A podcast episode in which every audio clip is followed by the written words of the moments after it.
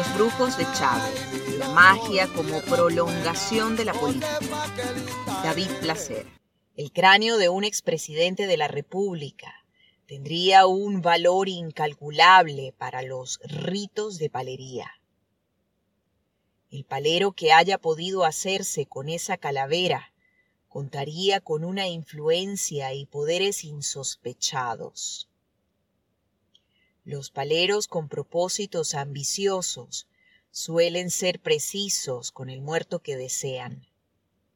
No les vale cualquier hueso. Los cráneos de los que han sido asesinados por un tiro en la cabeza no sirven para este tipo de rituales.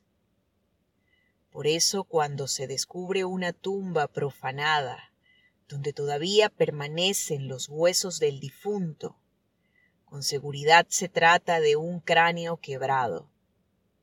Pero a veces la urgencia y las prisas mandan.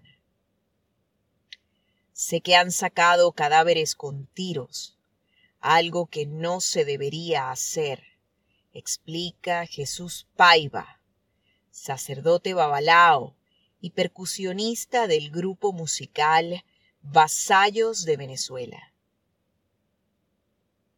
Los restos son vendidos en el mercado del cementerio, un recinto próximo donde, además de puestos de comida y ropa, han proliferado las tiendas esotéricas y de material para la santería. Hierbas, inciensos, tabacos, animales para los sacrificios y huesos. Y la moda crece es extraño encontrar un mercado tradicional que no cuente con puestos de material esotérico y santero. Los establecimientos que venden objetos para los rituales se extienden por barrios y urbanizaciones a un ritmo tan elevado como el de los sacerdotes de la nueva religión. Cada semana surgen como 30 nuevos babalaos, solo en Caracas, calcula Paiva. Los alrededores del mercado de Quinta Crespo, en el centro de Caracas, soco tradicional de compra de comida y enseres básicos, se han transformado también en un lugar para buscar hierbas y hasta animales para los sacrificios.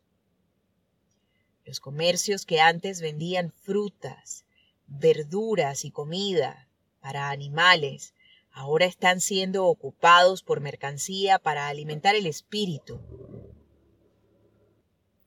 Y también para los altares ocultos de los paleros. A simple vista venden vírgenes, crucifijos y estampas de santos populares, como el médico José Gregorio Hernández, a quien se le atribuyen sanaciones milagrosas. Pero una inspección minuciosa siempre devela otro tipo de mercancía. Cartas, el tarot egipcio, manual para aprender a usar el tarot.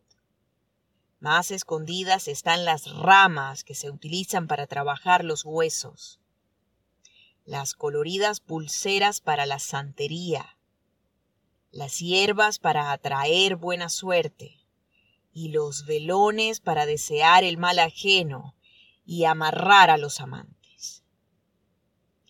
Pero no todos los artículos se comercializan como manda la tradición. En ocasiones, los propios vendedores son conscientes de que también están estafando a los clientes. Un comerciante muestra las ramas utilizadas en la santería. Son todas iguales. Proceden del mismo árbol.